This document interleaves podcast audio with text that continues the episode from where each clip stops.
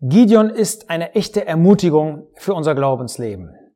Dazu aber müssen wir das richtige Selbstbewusstsein haben, ein Bewusstsein von der Barmherzigkeit Gottes und dass er uns den Sieg gibt. Und das finden wir in Richter 6 weiter beschrieben. Ähm, Gideon sagt zu dem Herrn, nachdem er einen ersten Einwand schon formuliert hat, ähm, wie hat uns das denn alles betroffen, wenn du bei uns bist? Und das, nachdem der Herr ihm dann gesagt hat, geh hin in dieser deiner Kraft, da sagt Gideon, bitte mein Herr, Vers 15, womit soll ich Israel retten? Siehe, meine Tausend ist das Ärmste in Manasse und ich bin der Jüngste im Haus meines Vaters. Ich finde das ermutigend, das richtige Selbstbewusstsein zu haben. Du musst nicht groß sein, um dem Herrn dienen zu können. Du musst nicht der Stärkste sein, du musst nicht der Erste sein, du musst nicht der Beste sein. Versuche nicht irgendwie eigene Leistungen. Nein, der Herr kann einen Gideon benutzen. Der gehörte, wie arm auch immer der Stamm war, so arm schien er gar nicht gewesen zu sein, ähm, aber er kann einen armen Stamm benutzen, er kann den Jüngsten benutzen. Das ist alles kein Maßstab wenn wir nicht zu hoch von uns denken. Das ist vielleicht ein Problem. Es gibt ja so zwei Extreme unter Gläubigen. Das eine ist, dass man überhaupt nichts von sich hält. Und man meint, man ist ganz wertlos und den Wert dann immer dadurch sich sucht, dass man von sich spricht, ja, und dass man von seiner Wertlosigkeit spricht, um dann von anderen irgendwie zu hören, du bist ja gar nicht so wertlos. Ja, vielleicht müssen wir uns dazu sagen, dass wir einander mehr ermuntern können, ermuntern sollten damit ein anderer nicht sich so wertlos fühlt.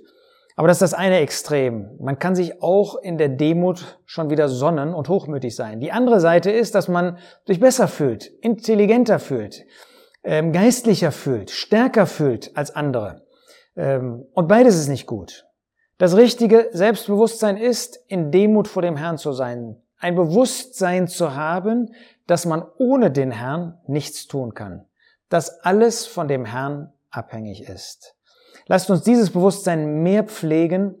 Lasst uns mehr wirklich ein Bewusstsein haben, dass der Herr handeln wird. Wenn wir nicht auf uns sehen, sondern auf ihn, dann werden wir auch in der Tat tätig werden können für den Herrn. Wir haben schon einmal gesehen, dass die Erweckung in einer Person beginnt. Und Gott benutzt das, was er bei uns findet. Er hat auch bei Gideon etwas gefunden, diesen Eifer. Und wenn es nur für das bisschen Weizen war, aber den konnte Gott benutzen. Und deshalb antwortet jetzt der Herr eben auch, der Herr sprach zu ihm, hier sehen wir, der Engel des Herrn war zu ihm gekommen, aber es war der Herr. Es war Gott selbst, der sich zu ihm wendet.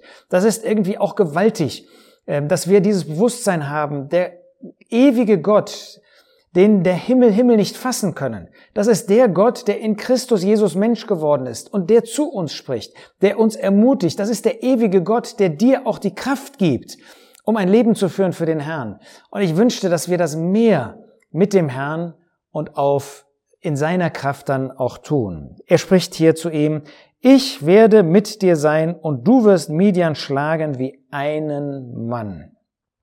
Das ist die Barmherzigkeit Gottes, dass er Zusagen gibt.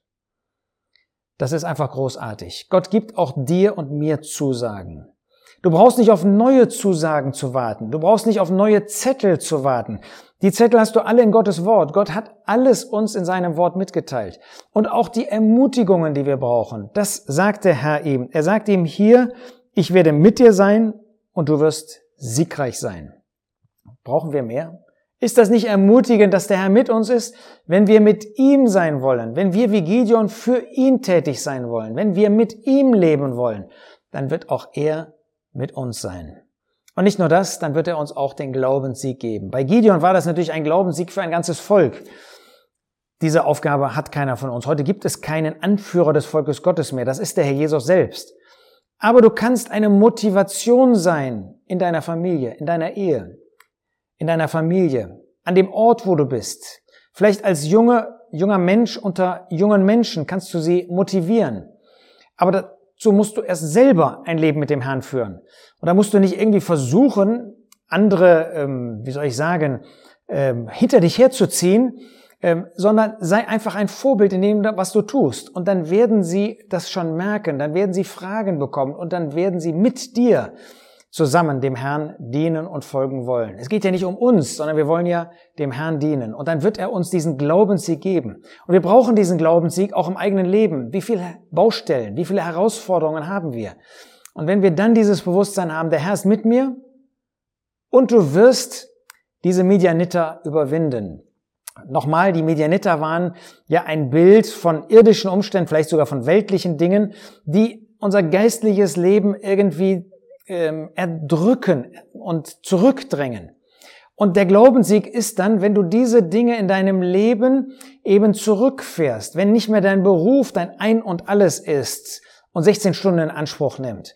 Oder deine Hobbys, die die ganze Zeit wegfressen, ja, dein Smartphone oder dein Computer, ähm, das, was du siehst oder das, was du hörst, ähm, oder auch deine Familie oder das Haus oder der Urlaub, was auch immer, sondern dass du wirklich Zeit gewinnst für den Herrn. Das ist ein Glaubenssieg und den wünsche ich dir mit dem Herrn und den wirst du so erreichen können.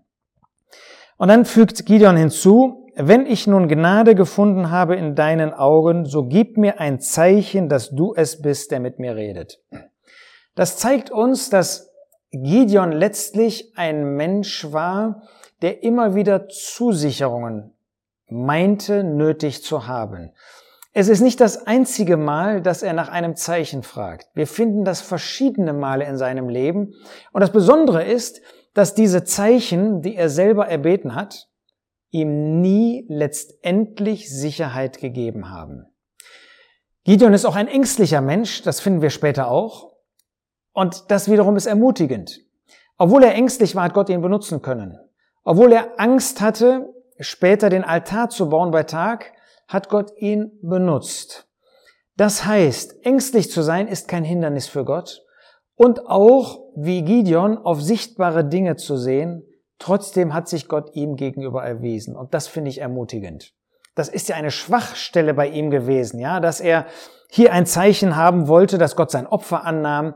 Dann später in Kapitel 7 lesen wir davon, dass er zweimal das Zeichen mit dem Wolf ließ und dem Boden. Einmal sollte das eine nass, das andere trocken und dann beim zweiten Mal umgekehrt sein.